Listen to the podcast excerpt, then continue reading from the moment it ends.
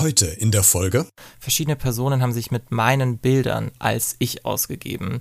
Und es fühlt sich ganz, ganz furchtbar an zu wissen, dass äh, da Bilder von einem existieren mit einer völlig anderen Identität und äh, dass man darüber überhaupt gar keine Kontrolle hat. Äh, es ist mir mehrfach passiert. Es ist mir auf Facebook passiert, es ist mir auf Instagram passiert und es ist mir ähnlich wie ähm, Alex witzigerweise auf einer Dating-Plattform passiert. Ich war da wirklich auch geschockt. Also mich hat dann eine Bekannte angeschrieben, mit der ich vor Ewigkeiten mal gedreht habe zu einem völlig anderen Thema. Und ich bekam dann eine Nachricht von ihr und sie meinte, hey Thorsten, du bist Single, habe ich gesehen. Ich so, äh, nee, ich bin verheiratet, ich bin nach wie vor Papa, ich bin kein Single, warum? Hallo und herzlich willkommen zu dieser neuen Podcast-Folge. Auf welchen sozialen Medien bist du unterwegs? Instagram vielleicht, Facebook, Twitter. Vielleicht bist du ja auch als äh, Single auf irgendeiner Dating-Plattform angemeldet, im ungünstigsten Fall ohne es selbst zu wissen.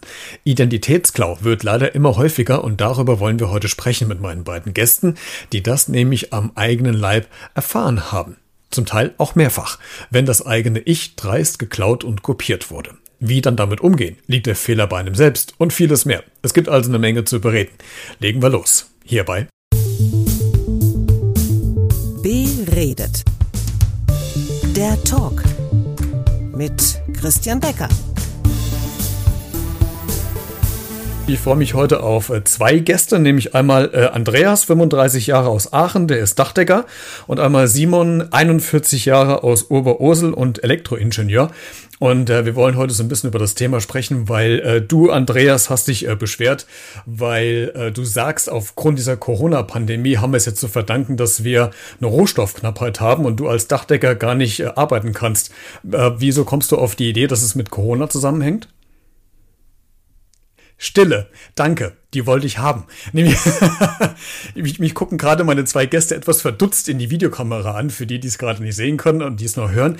Es geht nämlich heute um Identitätsdiebstahl, nämlich um Fake-Accounts. Und ich habe euch beiden äh, gestern und heute mal einen Fake-Account angelegt, nämlich einmal Andreas. Äh, Alex, das bist du. Du bist nämlich mal für einen Tag Dachdecker gewesen auf Instagram. Äh, und Thorsten, du warst mal einen Tag Elektroingenieur aus Oberursel. Und ich habe für beide Konten, keine Sorge, ich habe sie nicht online gestellt, ich habe es nur simuliert ich habe für beide Konten nur 10 Minuten gebraucht, um Thorsten dich komplett zu faken. Mit deinen Bildern. Ich habe dir im Hintergrund äh, quasi so ein ähm, Elektroinstallationsgerät noch ähm, eingefügt über Photoshop und ich war erschreckt, wie schnell und wie unkompliziert das geht, dir eine völlig andere Identität zu geben. Du auch? In der Tat, ja. Also ich äh, bin da auch so ein bisschen gebranntes Kind, weil ich gerade bei Instagram in den letzten Monaten immer wieder die Situation hatte, dass irgendwelche Fake-Accounts aufgetaucht sind von mir, dass mich teilweise dann die äh, Zuschauerinnen und Zuschauer, ähm, die mich halt von RTL her kennen, angeschrieben haben, gesagt haben, Mensch, Thorsten, guck mal, da ist einer, äh, bist du das? Ich habe eine Freundschaftsanfrage oder eine Nachricht bekommen und ich war dann jedes Mal doch erstaunt, wie dreist das Ganze vonstatten gegangen ist. Also wirklich auch mit meinem Namen und eins zu eins alle Bilder geklaut von meinem Profil. Und da werden wir auch gleich nochmal drüber sprechen, was dir da genau passiert ist. Ähm, ich habe es ja schon gesagt, Identitätsklau ist das heutige Thema. Äh, wenn du betroffen bist oder warst, ich habe dir in den Show Notes noch ein paar Links äh, eingesetzt, da kannst du dich hinwenden, falls du vielleicht in der einen oder anderen Art und Weise noch Hilfe brauchst. Alex, dich hat es ja nicht nur einmal erwischt, glaube ich, in der Vergangenheit, sondern mehrfach, dreimal.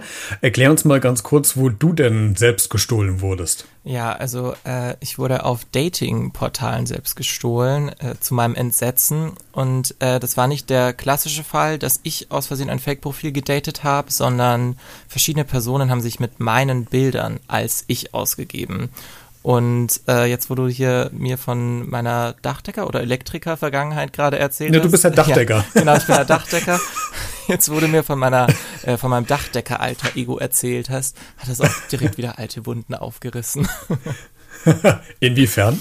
Ähm, es fühlt sich ganz, ganz furchtbar an zu wissen, dass äh, da Bilder von einem existieren mit einer völlig anderen Identität und äh, dass man darüber überhaupt gar keine Kontrolle hat. Was überwiegt denn mehr? Ist das die, die Sorge oder die Angst, dass jemand die Sachen geklaut hat oder ist das die Tatsache, dass du überhaupt nichts dran ändern, also äh, überhaupt nichts ist falsch, aber wenig dran ändern kannst, dass man mal schnell einen Screenshot von Instagram macht und das Bild anderweitig verwendet?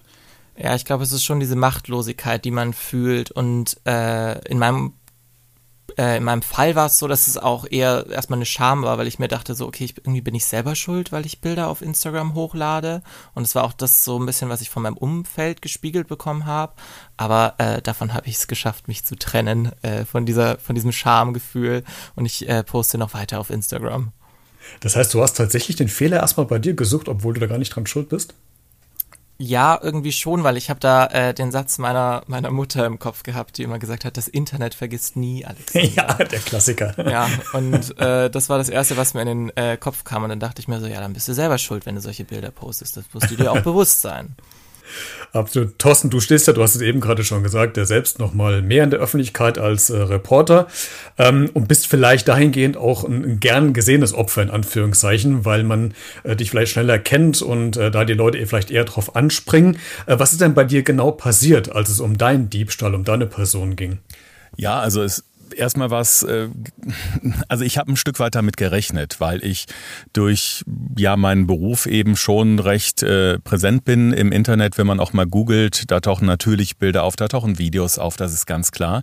Äh, es ist mir mehrfach passiert, es ist mir auf Facebook passiert, es ist mir auf Instagram passiert und es ist mir ähnlich wie ähm, Alex witzigerweise auf einer Dating-Plattform passiert, obwohl ich da überhaupt nicht angemeldet war. Das war äh, ich war da wirklich auch geschockt. Also mich hat dann eine Bekannte angeschrieben, mit der ich vor Ewigkeiten mal gedreht habe zu einem völlig anderen Thema.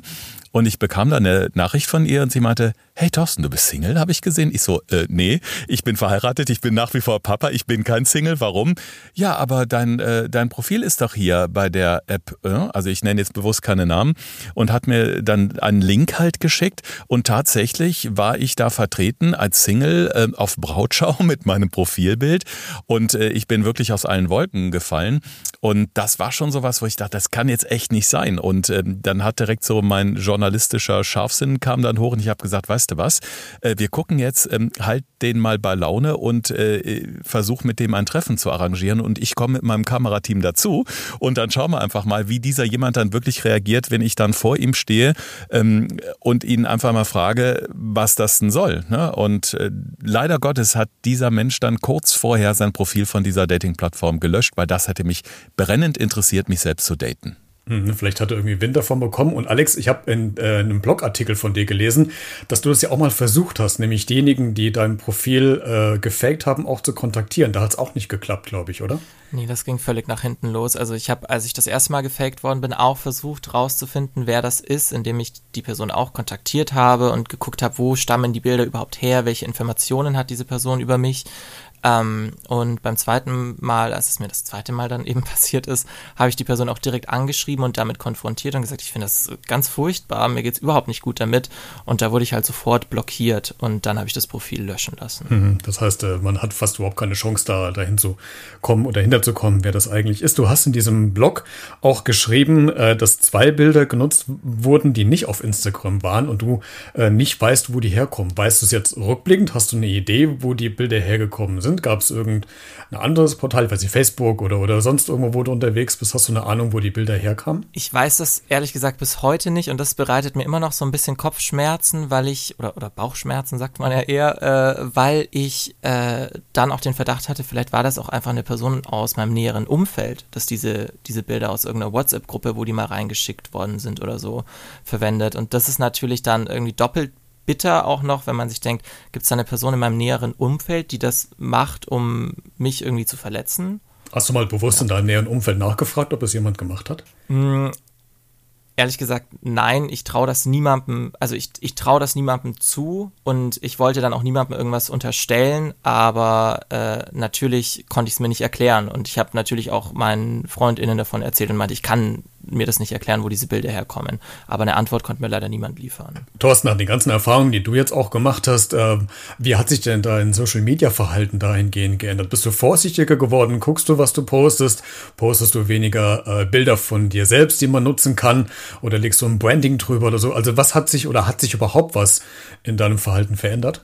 Doch, es hat sich eine ganze Menge äh, verändert. Also ich muss dazu sagen, dass ich jetzt bereits zum dritten Mal innerhalb von drei Jahren sowohl bei Facebook als auch bei Instagram komplett alle Bilder gelöscht habe. Ich habe wirklich die Seiten komplett platt gemacht und habe auch dann zwischendurch wirklich überlegt, soll ich weitermachen. Jetzt ist es bei mir so, dass ich Facebook äh, in meinem Beruf sehr gut nutzen kann, weil es ein direkter Kontakt zu den äh, Zuschauerinnen und Zuschauern ist, teilweise wenn über Themen diskutiert wird. Ich finde über Facebook als Reporter regelmäßig auch Menschen, die zu bestimmten Themen eben etwas sagen können, die dann auch in meinen Filmen, in meinen Reportagen dabei sind. Insta ist so just for fun, weil ich finde, es ist einfach eigentlich die positivere Plattform, weil eben nicht so viel wertend, nicht so viel kommentiert wird oder wenn dann eben netter. Aber ich habe komplett alles platt gemacht und habe mir jetzt angewöhnt, wenn ich Bilder von mir poste, zumindest ein Wasserzeichen mit reinzupacken. Copyright T. Sleger steht dann da. Gut, ich meine, die können auch hingehen und irgendwie einen Ausschnitt vom Gesicht nehmen. Ja, das ist natürlich auch möglich. Und was ich gemacht habe, hm, das war vor ein paar Wochen noch online, da hatte ich ein paar Bilder zusammen mit meinem Sohn, der eben auch als Jugendreporter hin und wieder im Einsatz ist, wo wir auf Dreharbeiten waren. Ich habe wirklich komplett alles Private von meinem Kind und sogar von meinem Hund habe ich rausgenommen und poste wirklich nur noch Bilder, auf denen ausschließlich ich zu sehen bin oder eben, wenn wir mit dem Team auf Dreharbeiten sind, so ein bisschen behind the scenes und das ist es dann auch. Alex, hast du auch schon mal ans Aufhören gedacht? Ähm, ja, ich, mein erstes Gefühl war auch, meinen Instagram-Account zu löschen, äh, mich nie wieder auf Dating-Plattformen zu begeben und meine Online-Präsenz irgendwie komplett runterzufahren. Äh, mittlerweile komme ich mir ein bisschen vor wie ein trotziges Kind, weil ich betreibe das fröhlich weiter. Ich äh, poste trotzdem noch äh, Bilder und ich habe jetzt so das Gefühl, dadurch, dass es mir jetzt zweimal passiert ist, fühle ich mich ein bisschen äh, abgeklärter und ich weiß, dass bei jedem Bild, das ich poste, dass das geklaut werden kann. Und ich fühle mich aber dann auch irgendwie derzeit so gefestigt in, ich sage jetzt mal, meiner Persönlichkeit oder in meinem Selbstbewusstsein, dass das, glaube ich, nicht mehr so an mich, an mir kratzen würde, weil ich weiß noch, als ich diese, diese Chatverläufe gesehen habe, die meine Fake-Profile mit anderen Leuten geführt haben, äh, da habe ich mich so in meiner ja, da, da, da dachte ich an Rufschädigung und mittlerweile denke ich mir so, das würde mir nicht mehr so viel ausmachen, weil also ich bin auch journalistisch tätig und da brauche ich auch nur die Kommentare unter meinen Artikeln zu lesen, dann kann ich auch mich schlecht fühlen teilweise. Ähm, ich glaube, ich habe da ein dickeres Fell bekommen und einfach jetzt diese, äh, diese Haltung, das ist mir jetzt eigentlich auch egal. Mhm. Du hast in deinem Blog auch geschrieben, relativ äh, am Ende, dass es ja eigentlich Aufgabe der Behörden auch wäre, da äh, so eine Art Riegel vorzuschieben, beziehungsweise auch ein bisschen Aufklärungsarbeit vielleicht oder Prävention zu leisten leisten? Was ist denn da deine konkrete Forderung? Naja, meine Forderung ist, dass diese ganzen Prozesse optimiert werden. Das ist ein wahnsinnig äh, langsames System. Also ich habe versucht, diese IP-Adresse äh, rauszufinden des Nutzers oder der Nutzerin, die dieses Fake-Profil gemacht hat. Und das geht einfach nur durch ein internationales Rechtshilfeersuchen. Das muss die Staatsanwaltschaft, also damals habe ich in Wien gelebt, das hätte dann die Staatsanwaltschaft in Wien an eine niederländische Behörde stellen müssen. Diese Mühe haben sie sich leider nicht gemacht. Ähm, die Daten sind da, aber man kommt nicht an sie ran. Das hat natürlich positive Seiten, aber in so einem Fall ist es halt einfach viel zu schwergängig, viel zu behäbig und viel zu langsam. Thorsten, du als ähm, Reporter, der bei den Medien im Einsatz ist, du hast ja eben gerade deinen Sohn äh, angeführt, der ja auch als äh, Jungreporter äh, bei RTL unterwegs ist. Ähm, Hast du auch eine Forderung, dass man mehr in den Schulen diese Medienpädagogik mit reinnehmen müsste, um da schon Aufklärungsarbeit zu leisten? Äh, was kann man tun, was sollte man nicht tun? Äh, wie weit gebe ich was preis? Wie weit haben denn auch die Medien da vielleicht eine Verantwortung gegenüber? Hm, also bei meinem Sohn war es so, und da muss ich sagen, hat die Schule wirklich eine sehr gute Richtung. Äh, da gibt es sogenannte Medienscouts, die wirklich schon sehr, sehr früh ansetzen, auch bei den fünf, sechs, siebtklässlern, die dann gerade so Social Media interessiert sind, sie wirklich dafür zu sensibilisieren, was passieren kann, äh, die dann eben mit den älteren äh, Kindern, Jugendlichen zusammen eben das auch durchexerzieren in Rollenspielen etwa. Ähm, und das hat schon äh, wahnsinnig viel ausgemacht. Aber ich, ich fordere eigentlich auch von ganz, ganz vielen Eltern, äh, dass sie ihre Kinder besser aufklären. Dadurch, dass ich natürlich sensibilisiert bin, ähnliche Dinge erlebt habe, auch wie der Alex, ähm, äh, habe ich meinem Sohn immer gesagt, pass mal auf, ich mache gerade einen Bericht da und da drüber. Ähm, das kann gefährlich sein, schaust dir mal an und habe schon ganz früh versucht, eben auch kindgerecht Dinge zu erklären. Und eine gute Freundin von mir, die im Jugendschutz äh, tätig ist, die sagt immer, in dem Moment, wo ein Kind alleine ins Internet darf, musst du dein Kind so aufklären, als würdest du dein Kind zum ersten Mal sexuell aufklären. Und es ist leider so. Denn nichts ist schlimmer, als wenn ein Kind gutgläubig oder blauäugig in solche Sachen reingeht und auf einmal dann eine Mail oder ein Bild sieht und wie vom Blitz getroffen ist. Also man muss auch da als Eltern selbst wenn man nicht aktiv ist äh, auf den sozialen Medien, sollte man wissen, was passiert da und muss sein eigenes Kind dafür sensibilisieren. Also das fordere ich eigentlich auch von den Eltern. Da ist auch die Bringschuld da. Mhm. Alex, jetzt bist du äh, von uns dreien der, der Jüngste. Hast du denn in der äh, Hinsicht irgendwas mal gehabt in, in Schulzeit oder äh, während des Aufwachsens, dass A von Seiten deiner Eltern da ein Auge drauf geworfen wurde oder von Seiten der Schule, dass da wirklich schon präventiv gearbeitet wurde? Gab es da schon Berührungspunkte oder bist du ins kalte Wasser geschmissen worden und musstest deine eigenen Erfahrungen machen? Ja, ich glaube, so meine Altersgruppe ist so, das sind so die Versuchskaninchen, was das alles angeht. Also ähm, von Seiten meiner Eltern, die haben das nicht so wirklich durchschaut, glaube ich. Die wissen jetzt viel mehr, wie man damit umgehen müsste. Ähm, und von Seiten der Schule gab es überhaupt gar keine Regeln oder Aufklärung. Also Social Media kam da gerade auf, als ich in der achten, neunten Klasse war. Ähm, das hat äh, irgendwie das die Schule überhaupt nicht interessiert. Ich weiß aber noch, dass dann eben das das erste Mal war, dass da wirklich so, ja, Cybermobbing ist mittlerweile vielleicht auch schon wieder ein äh, veralteter Begriff, aber das war damals noch so das Thema bei uns, aber dass es jemals um Fake-Profile oder die, äh, das, die Freigabe persönlicher Daten ging, daran kann ich mich nicht erinnern. Nee, das haben wir alle uns selber äh, anlernen müssen und uns mal die Finger verbrennen müssen, glaube ich. Und dadurch auch gelernt. Äh, Thorsten, Alex, vielen Dank, dass ihr heute äh, meine Gäste wart und äh, so eure Geschichte über das Thema Identitätsklauen im Netz berichtet hat. Äh, sehr äh, spannend, erschreckend zugleich und vielleicht auch ein bisschen aufrüttelnd, dass man sich einfach ein bisschen mit ein bisschen Vorsicht im Netz bewegt. Vielen Dank, dass ihr zu Gast wart. Sehr gerne. Vielen lieben Dank dir. Wie geht's denn dir mit dieser Geschichte? Hast du auch schon mal Erfahrung mit Identitätsklau gemacht? Dann melde dich gerne bei mir äh, über Social Media, Facebook, Twitter, Instagram oder über E-Mail an b-redet.gmx.de oder schickst mal einfach eine Sprachnachricht oder eine Textnachricht. Alle Kontaktinformationen findest du auch nochmal in den Shownotes dieser Podcast-Folge. freue mich auf dein Feedback. In diesem Sinne, bleib gesund und neugierig. Wir hören uns spätestens nächste Woche Donnerstag wieder. Ciao.